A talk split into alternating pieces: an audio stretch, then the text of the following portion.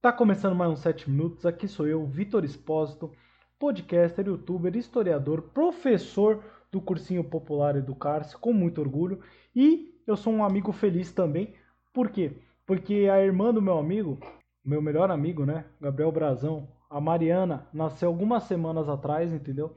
Eu queria aproveitar esse espaço aqui para dar um, bem uma boa-vinda, né, para ela, para o mundo e agradecer essa bênção que é você na, na minha vida, Brasa, mano. Você sabe que você é um irmão para mim, mano. E bom, acabando o momento fofo, hoje a gente vai falar dos olhos gordos que tiveram na colônia portuguesa, francês, holandês que veio para cá para tentar tomar domínio da coroa portuguesa, assim, do que eles já estavam tentando colonizar aqui, beleza?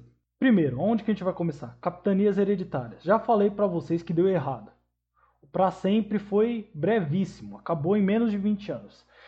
E o governo geral que veio depois disso, com Tomé de Souza, também já não deu muito certo na colônia. Porque os franceses vieram em 1555 eles já quiseram tomar lá a Baía de Guanabara. Eles ficaram 10 anos lá, para vocês terem uma ideia, tentando uma colônia. Só quando Estácio de Sá, igual o nome da faculdade, ele veio com uma expedição expulsou os caras, é que deu uma aquietada no negócio. Depois, em 1612, os franceses vão vir e vão fundar São Luís. Isso mesmo, a cidade que é a capital do Maranhão hoje foram franceses que fundaram. Não deu certo também, depois expulsaram os caras. Mas assim, os franceses encheram o saco dos portugueses. Eles tiveram uma relevância enorme na América, para vocês terem uma ideia, os portugueses, porque os franceses, melhor dizendo. Por quê? Louisiana, que hoje é uma parte lá dos Estados Unidos, eles colonizaram. Canadá, mesma coisa. Teve até uma briga, né, para conseguir, né, entre os ingleses e franceses para conseguir tomar conta do Canadá. A colônia de Saint-Domingue, que foi uma das maiores produtoras de açúcar do mundo por muito tempo, depois teve a revolta ali, né, que muita gente chama de Revolução Haitiana, que eu vou falar na live sábado. É, os franceses que cuidaram, enfim, os caras tiveram uma relevância enorme na América. Mas quem deu mais dor de cabeça aqui no Brasil foram os holandeses, cara pelo seguinte: os caras eles viram o potencial de Pernambuco e eles tomaram de Portugal. Mas a história não começa aí, tá? Começa porque os Países Baixos que tinha Holanda eram parte da Espanha. Rolou aquela treta que eu contei para vocês na live de mercantilismo da Revolução Protestante e começou a ter muito protestante ali nos Países Baixos. Entrou lá na Espanha no poder o Felipe II que era um cara muito católico. E o Felipe II, que vai virar rei de Portugal também com a União Ibérica, que foi uma treta que rolou o seguinte: o rei de Portugal, que era o Dom Sebastião, ele sumiu numa batalha lá no Marrocos, certo? Ninguém sabe até hoje o que aconteceu com o cara. Se morreu, se não morreu, se está vivo, se vai voltar. Enfim, 500 anos depois está um mistério. E o Felipe II ajeitou os panos, deu um jeito de virar rei de Portugal também, e aí ele pegou a Península Ibérica inteira para ele. Só que, como eu disse, ele era muito católico. E aí ele foi para cima dos protestantes lá nos Países Baixos. E isso gerou uma revolta que gerou uma independência, que gerou uma onça no canteiro ali, perto da Espanha, que a Espanha não tinha como conter aquele monstro que ela criou. Então, a Holanda cresceu como potência, os Países Baixos cresceram como potência, e primeiro eles atacaram lá na Ásia, onde tinham o Império Português, que agora era parte da Espanha. Eles tomaram muitas partes da Ásia para o comércio deles, e Portugal nunca mais conseguiu pegar essas partes de volta. Depois eles vão atacar lá na África, que é da onde está vindo os escravos que vão para o Brasil trabalhar na parte do açúcar. Olha a cabeça dos caras. Os portugueses vão lutar ali pau a pau com os holandeses na África.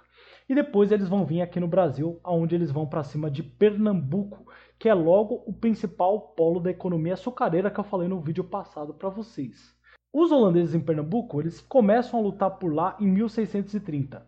Eles vão levar sete anos, igual o título desse canal, sete minutos. Sete, né? Sempre presente em tudo, um número maravilhoso. Eles vão levar sete anos para conseguir tomar Pernambuco, cara. E quando eles tomam, eles começam a dar enfoque em Recife, principalmente, que era o principal porto para transferir o açúcar ali para a Europa e enfim, né? É, nisso, Recife vai virar a cidade mais importante daquela localidade e vai, causar muita inveja em Olinda, que era a cidade mais notável naquele momento em Pernambuco. Essa treta, Recife e Olinda, vai ser resolvida depois num negócio que a gente chama de Guerras dos Mascates, mas a gente fala delas depois. O fato é, os holandeses, depois de 1637, eles começam uma colonização, isso mesmo. Eles começam uma colonização em Pernambuco.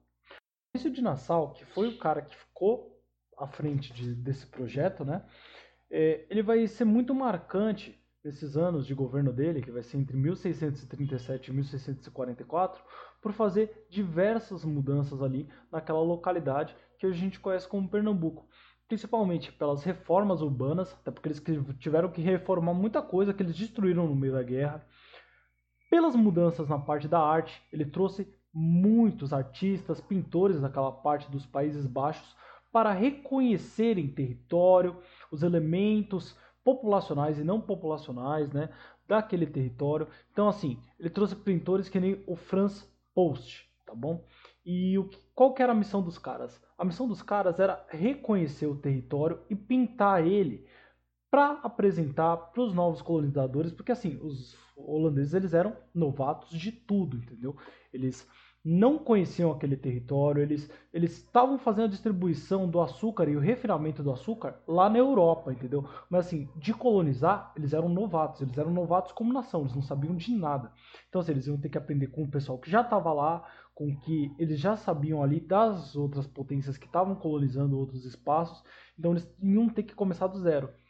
E a parte de pintar, reconhecer o território, reconhecer as populações do território, então reconhecer quem que são os índios Tapuia, quem que são os tupis. Na versão europeia, é, bem clichê do início da colonização, tupi, né, pelo menos aqui no, na parte que hoje a gente reconhece como Brasil, o tupi era um índio bonzinho, que, na visão deles, né, bonzinho, que ia contribuir né, na colonização, que podia ser catolizado, cristianizado, enfim.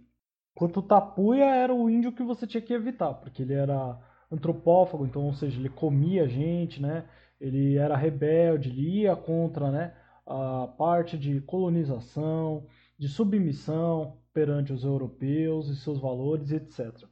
Então, assim, foi muito importante toda essa representação que foi feita nesse momento, né, principalmente para reger né, essa colonização holandesa principiante.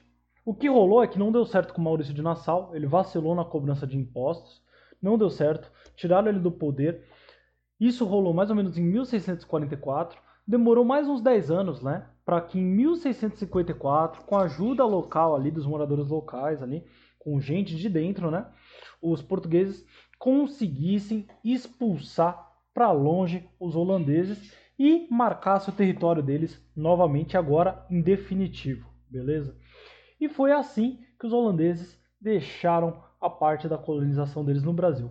Mas eles foram para as Antilhas, eles foram para o Caribe e desenvolveram um negócio muito, mas bem mais rentável que aqui no Brasil. Uma concorrência que o Brasil não ia ter como bancar, inclusive, por muito tempo. Até que, muito tempo depois disso, em 1790, quando o Caribe já está voando, oferecendo uma concorrência enorme para o Brasil, que já tinha até passado pelo ciclo do ouro no período, estouram revoltas escravas, principalmente na ilha de Saint-Domingues, no que era uma colônia francesa no, meio do período da Revolução Francesa que se iniciou em 1789. Mas isso a gente vai falar tanto na live de sábado, entendeu? Acompanhem, colhem lá, quanto a Mariana vai passar para vocês na aula de Revolução Francesa, beleza? Esse foi mais uns 7 minutos. Se tem dúvida, se gostou, deixa um comentário. Estamos aí para atender, deixa um like. Forte abraço, até a próxima.